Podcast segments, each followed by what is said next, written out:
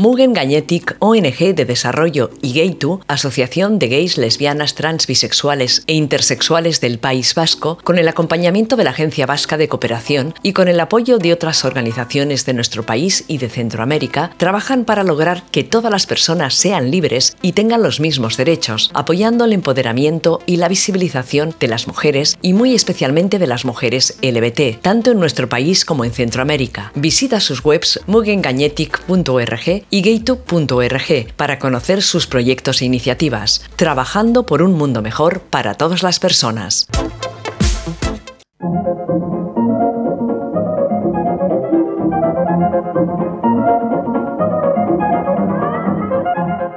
Estoy muy emocionada y tengo muchísima alegría porque inauguramos nuevo programa, nuevo podcast en Inau Radio y lo hacemos de la mano de Teresa Castro Comics. Hola Teresa, ¿qué tal? Hola Ana, pues muy bien, aquí también contenta y un poco nerviosa. Bueno, bueno, eso está bien, que, tengamos unos poquitos nervios.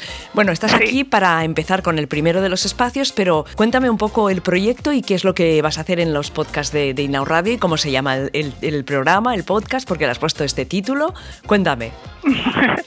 bueno, pues la idea es un poco eh, presentar los cómics eh, eh, y novelas gráficas en las que tengamos presencia las mujeres lesbianas, trans, queer y, digamos, sexualidades disidentes, ¿no? Y también intentar entrevistar y dar voz a esas autoras que están haciendo esos cómics, que me parece que es muy interesante conocer a las personas que lo hacen y cómo lo hacen y por qué lo han hecho.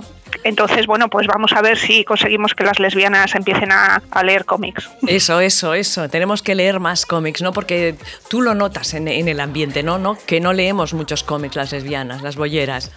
Pues mira, me hace mucha gracia que me, que me hagas esta pregunta porque justo estaba pensando, creo que las bolleras leen más cómics que las lesbianas.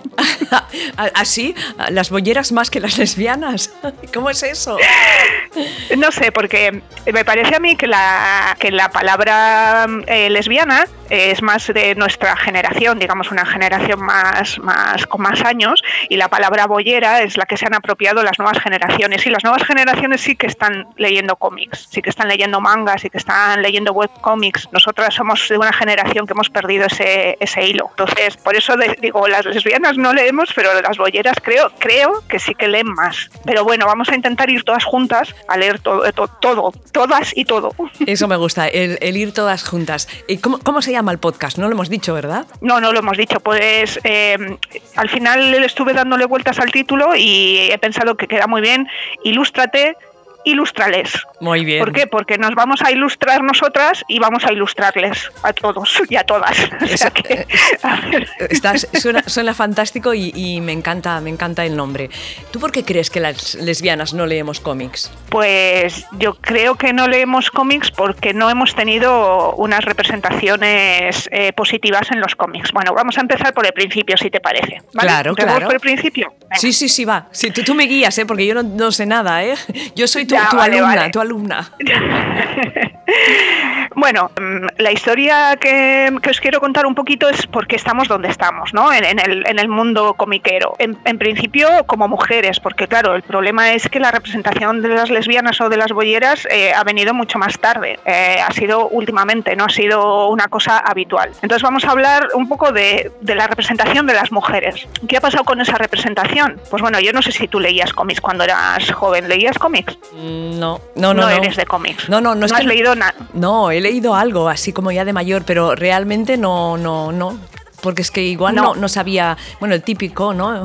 El típico de que hemos ¿Cuál es el típico? El, que hemos leído, el que hemos leído todas, ¿no? Eh, ¿Cómo se llama? La, la, la Alison, de la Alison Bechdel, ¿no? Ah, bueno, ya, pero eso ya lo has leído de mayor. Sí, sí, sí. Vale, pero tú de pequeña no leías cómics, no era algo habitual en tu casa ni, ni nada, ¿no? A ver, eh, teníamos toda la colección de Mortadelo y Filemón. Esto no, no sé si se puede llamar cómic. Sí, no, pero eso es cómic, claro. Genial, pues bueno, esa es mi, mi, mi cosa, mi lectura. Ese es tu bagaje. Exacto, un poco triste, pero bueno. Bueno, No, en realidad es el bagaje de muchas, ¿no? Porque es lo que, lo que había. Entonces, bueno, hemos nacido y hemos crecido con Mortadelo y Filemón, con Zipizape, hemos crecido también con Spiderman, con Superman, hemos crecido con el guerrero del antifaz, el jabato, no sé, todo, eh, si te das cuenta estamos diciendo títulos en los que los personajes principales son... Claro. Hombres. Sí, sí, sí, por supuesto. Entonces, ¿qué pasa? Pues claro, llegó, llega un momento que tú, eh, en, mi casa tampoco es que hubiera muchos cómics, pero yo sí compraba cómics y me gustaba mucho leer cómics y yo soy una loca de Spider-Man. Fundamentalmente mi personaje favorito es Spider-Man. Pero ¿qué me pasó? Que creo que es algo que le pasa, que le ha pasado a, a muchas mujeres, que eh, llegada a la adolescencia dejé de verme representada en aquellos cómics. Bueno, nunca me había visto representada, pero bueno, cuando eres niña sí que tienes como esa esa idea de qué guay, porque yo también puedo saltar por las paredes y trepar y no sé qué, ¿no? O sea, no, no, no tienes esa, esa necesidad, tanta necesidad de, identificar, de identificarte con lo que estás leyendo, pero cuando ya eres adolescente sí. Y entonces, ¿qué pasa? Pues que yo dejé de leer cómics, porque no, porque no encontré eh, nada que me, que me llamara la atención. Yo creo que es una, una situación que hemos vivido muchas. Claro, a ti no te puedo preguntar cómo has pasado de Mortadelo y Filemón a Alison Bechdel, pues es como... Sí, sí, no te sirvo. No, pero bueno, creo que es bastante habitual esta sensación de, pues es que esto ya no me aporta nada, ¿no? No me aporta nada, porque claro, ¿cuál es lo que había, ¿no? ¿Qué, cómics había en ese momento? Bueno, pues una de las representaciones eh, de las mujeres eran, por ejemplo, la damisela en apuros, que es muy, es, típica, ¿no? Es eh, alguien, eh, una mujer que necesita que un hombre le saque del, del, problema. Y eso, bueno, pues en cualquier cómic de superhéroes lo tienes, ¿no? Eso cuando salían mujeres, claro, que es lo que hemos dicho, Zipizape, Mortal y Filemón, todos estos, pues nada, nada, porque la que salía en un Mortadelo y Filemón, la secretaria, que no me acuerdo ahora cómo se llama, ¿te acuerdas? No, no, no, no.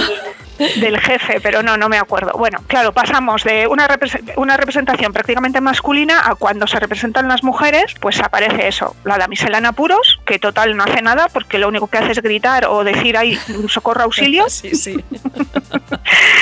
Otra de las representaciones es la fen fatal, ¿no? O el objeto sexual que lleva la perdición a, a los hombres y encima es mala, malísima porque, porque lleva la perdición a los hombres. Y luego ya podemos pasar a otro tipo de representación que sería eh, clones de sus compañeros hombres. Es decir, por ejemplo, eh, Supergirl es igual que Superman, Spider-Woman pues es igual que Spider-Man, ¿no?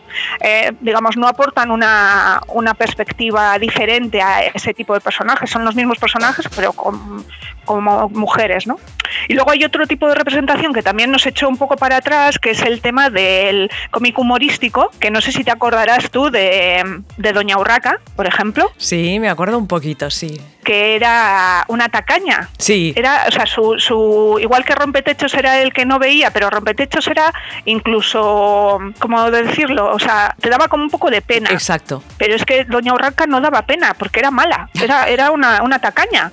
Y luego estaban las hermanas Gilda, no sé si te acuerdas, que eran las solteronas que vivían juntas. Sí, que, que, eran las de la Rue del Percebe. No, no, no. No, esas no salían en 13 Rue del Percebe. En 13 Rue del Percebe no sé si había, había un matrimonio, pero no sé si había muchas mujeres, ¿eh? Ahora que lo pienso. Seguro que no. No, las hermanas Gilda eran las típicas solteronas, que se hacían la vida imposible la una a la otra y vivían juntas. O sea que, claro, las representaciones eran muy tristes. Sí, sí, sí. Entonces, ¿cómo te vas a acercar a ese tipo de lectura? Es muy difícil, es muy difícil que ya una, una chica adolescente que quiera buscar, no sé, referentes, cosas.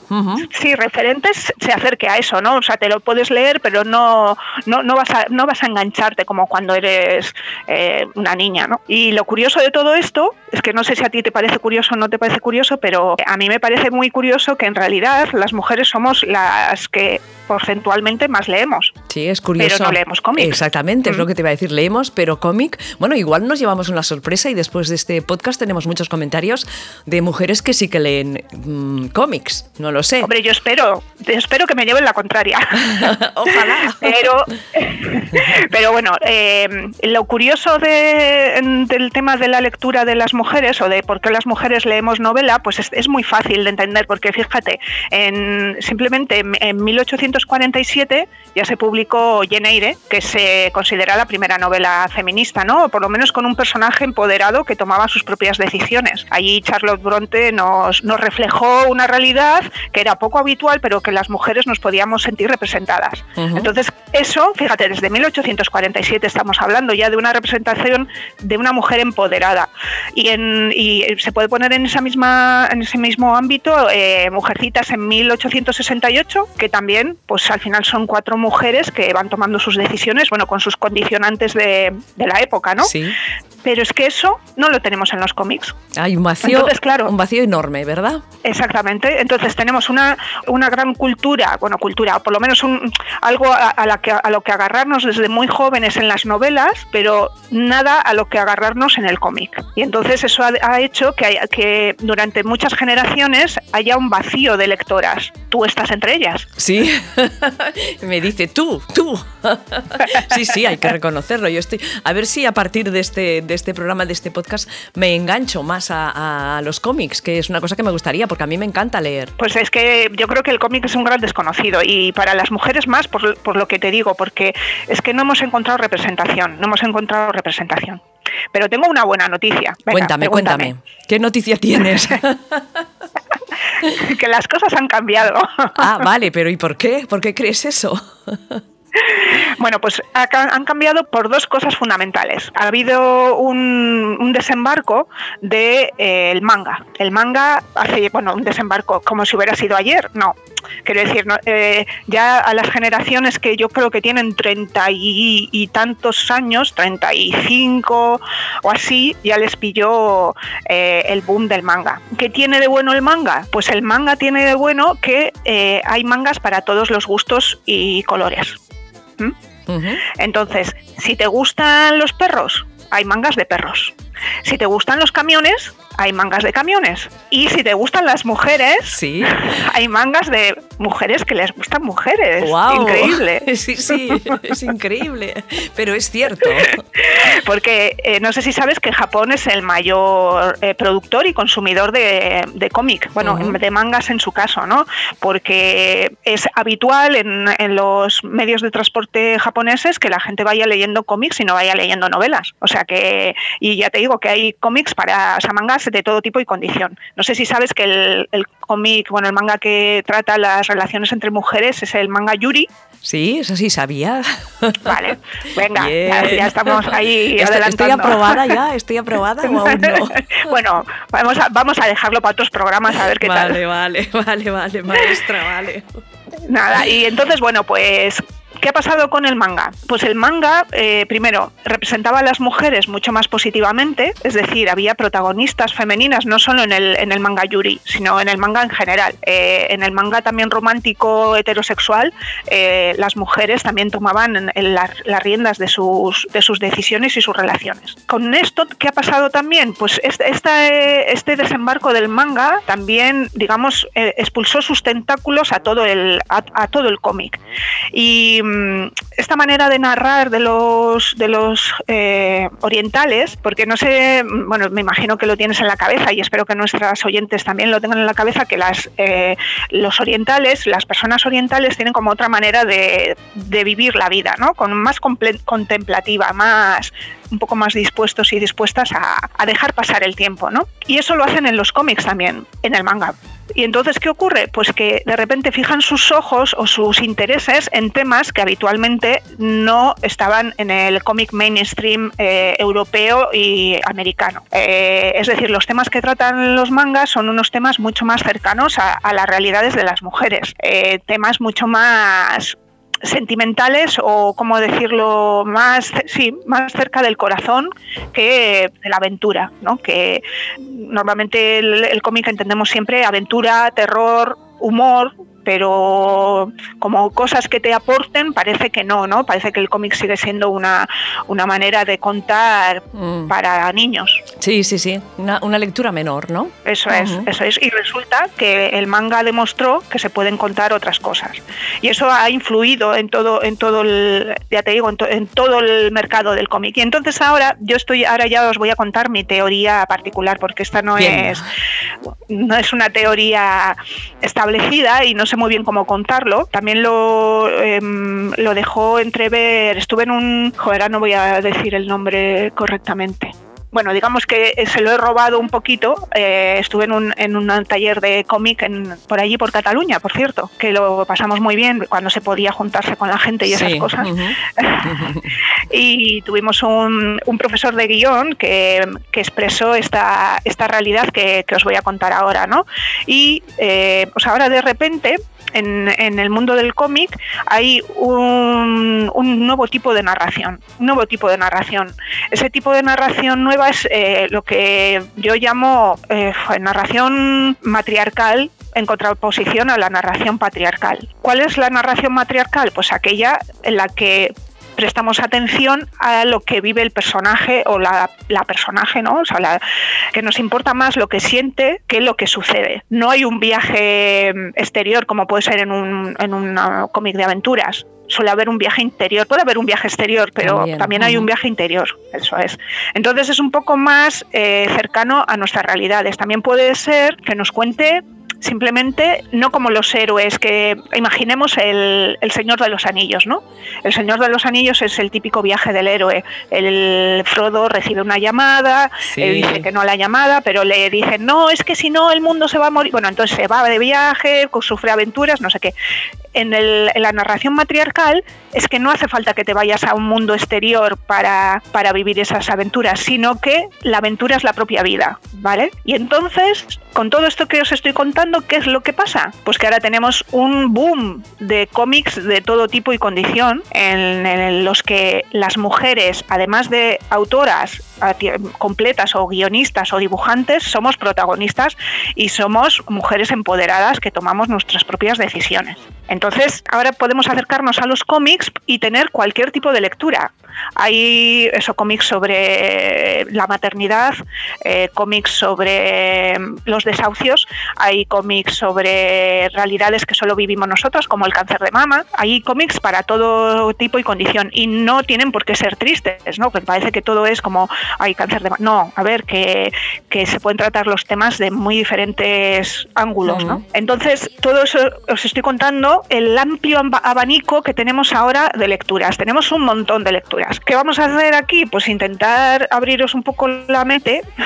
Eso está muy bien, eso está muy bien y me gusta y que os intereséis por las por los cómics y vamos a intentar descubrir esos cómics eh, lésbicos que claro hemos hecho un recorrido por la representación de las mujeres y como habéis visto, pues o habéis oído más que nada, porque ver no habéis visto nada, pero eh, como habéis oído, pues claro, la representación de las mujeres ha sido muy deficiente, muy deficiente hasta hace relativamente poco. Evidentemente, ¿qué vamos a decir de las lesbianas? ¿Qué opinas tú? Es que tampoco hay mucho que opinar, ¿no? Porque, no sé, tú sabrás más de esto, pero no, no, no, no nos vemos, ¿no? Exactamente. Pues la representación ha sido, bueno, ha empezado eh, digamos que ahora yo creo que las nuevas generaciones sí que están dándole caña a, nuestra representación, pero evidentemente pues no estábamos, no estábamos, mm, prácticamente no estaban las mujeres heterosexuales, o sea que cómo vamos a estar nosotras. claro, menos nosotras, sí, sí, sí, sí, sí.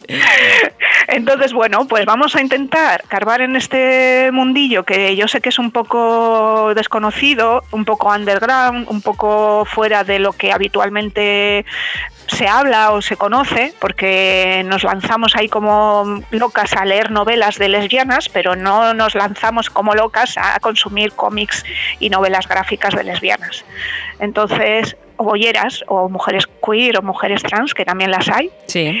Y nada, bueno, creo que más o menos he hecho un, recorrido por lo que os quería contar para este primer programa. No sé qué te ha parecido. A mí me ha parecido genial, súper interesante. ¿Cómo lo vamos a hacer o cómo lo vas a hacer semanalmente? Esto para que nuestras oyentes se, sitúen y sepan cuándo pueden estar atentas a, las redes y a Inaun Radio para saber cuándo se publica eh, un nuevo podcast. Bueno, voy a intentar que sea cada 15 días. Estupendo. Vamos a, vamos vamos a cogerlo con un poco de fuerza, pero sin pasarnos. A mí, a mí me parece muy bien porque 15 días son los ideales para que sacar el podcast, para moverlo en las redes sociales y tener un tiempo, porque ¿sabes qué pasa? Yo me, doy cuenta de que tú publicas un podcast y luego al otro día no hay tiempo de que las oyentes lo, asimilen y tengan tiempo de, escucharlo en sus casas.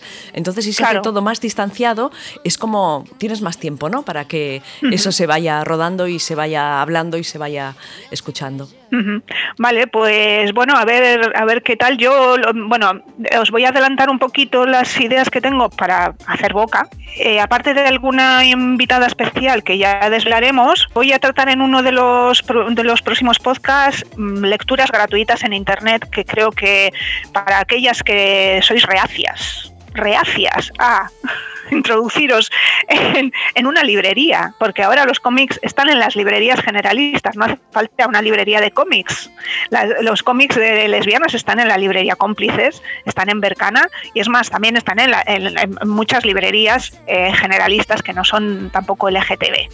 Pero bueno, para estas personas que sois un poco reacias a incluso a ir a la biblioteca, que también tienen cómics de lesbianas, pues hay, hay algunas ofertas que tenemos en la red que podemos descargar gratuitamente y tener alguna lectura interesante. Luego también vamos a tener algún programilla en el que vamos a hablar de las pioneras en esto de mostrar a las lesbianas en viñetas, unas cosas descatalogadas que va a ser difícil que, podáis tener entre manos, pero bueno, que algo en internet podemos encontrar. Y bueno, intentaré traeros a gente interesante, que también creo que es súper guay escuchar a, mujeres eh, autoras, algunas que directamente sí que nos han representado en los cómics eh, y otras que son lesbianas o bolleras o queer, pero que bueno, a lo mejor no es tan fácil representarnos en los cómics porque trabajan para grandes editoriales y, es más complicado, ¿no? Al final, meter este tipo de personajes, igual que ahora en las series estamos de moda, ¿no? Bueno, sí, bueno,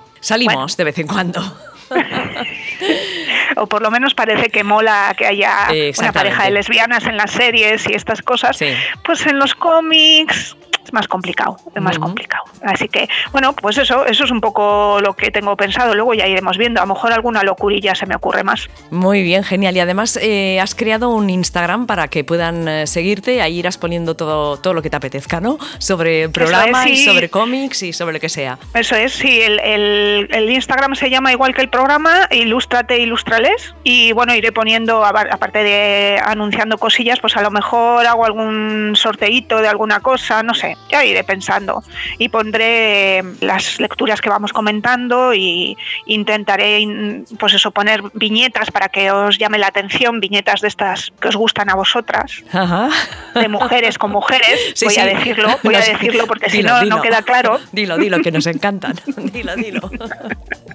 Entonces, bueno, pues eso, sí, sí, a ver, a ver si le doy un poco de caña al Instagram y, movemos un poco esto, esto, y empezáis a leer cómics. Muy bien, y que nuestras oyentes también pueden seguirte a ti y ver, y ver tu trabajo, ¿no? Que te busquen Teresa Castro Comics, estás en Facebook, Twitter, Instagram, por todas partes, y así también pueden, pueden seguir pues tu, todo tu trabajo. Sí, eso pues estaría bien también, también estaría bien, que yo también dibujo a mujeres con mujeres.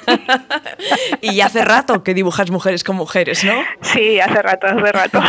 ¿Cuándo empezaste? ¿Cuándo empezaste tú a dibujar? Pues en realidad, eh, si te digo la verdad, mira, la primera historieta de Ana, que Ana es mi, mi alter ego, mi personaje, eh, la primera historieta de Ana estaba dibujada, pero desde hace un montón de tiempo. O sea, fue una historieta, siempre lo cuento cuando hago las presentaciones del cómic, era una historieta que, que, necesitaba sacarla. ¿Sabes cómo te digo? Eh, fue muy curioso porque, claro, yo en esa época no, bueno, primero no había todo lo que tenemos ahora, estas facilidades de Internet y de comunicación con otras personas que son como nosotras y todas estas cosas. Entonces esa historieta se quedó guardada en un cajón sin saber qué hacer con ella. Y eso que otros cómics sí que a lo mejor los he movido un poco más o los mandaba a algún concurso y tal, pero esa historieta no. Hasta que, llegué a Gaytu, a la Asociación de Gays, Lesbianas, Transexuales y Bisexuales del País Vasco, les enseñé la, historieta y les gustó mucho para editarla en el Gaytu Magazine. Y eso fue en el 2013. Ajá, hace un poquito. Hace un poquito. pero bueno, ya te digo que la, que la historieta estaba mejor dibujada de.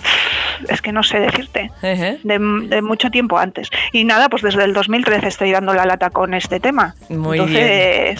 Sí, muy contenta, muy contenta. y nada, y ahora me meto en esta movida de los podcasts, pues oye, fenomenal. Claro, claro.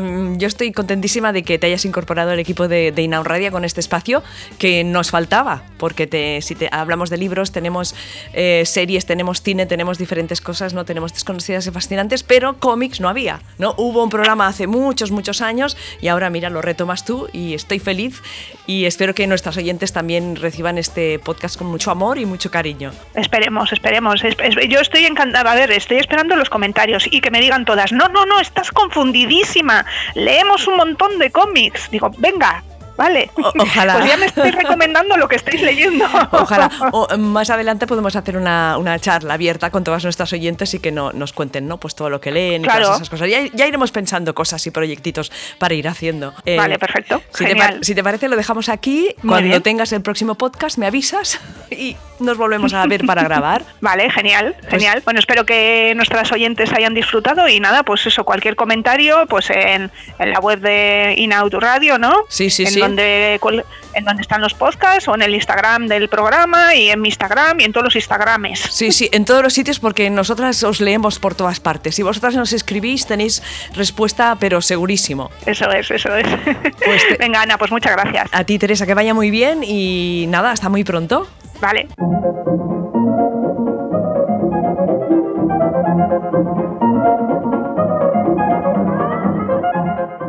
Mugen Gagnetic, ONG de Desarrollo, y Gaytu, Asociación de Gays, Lesbianas, Trans, Bisexuales e Intersexuales del País Vasco, con el acompañamiento de la Agencia Vasca de Cooperación y con el apoyo de otras organizaciones de nuestro país y de Centroamérica, trabajan para lograr que todas las personas sean libres y tengan los mismos derechos, apoyando el empoderamiento y la visibilización de las mujeres y muy especialmente de las mujeres LBT, tanto en nuestro país como en Centroamérica. Visita sus webs mugengagnetic.org y gaytube.org para conocer sus proyectos e iniciativas, trabajando por un mundo mejor para todas las personas.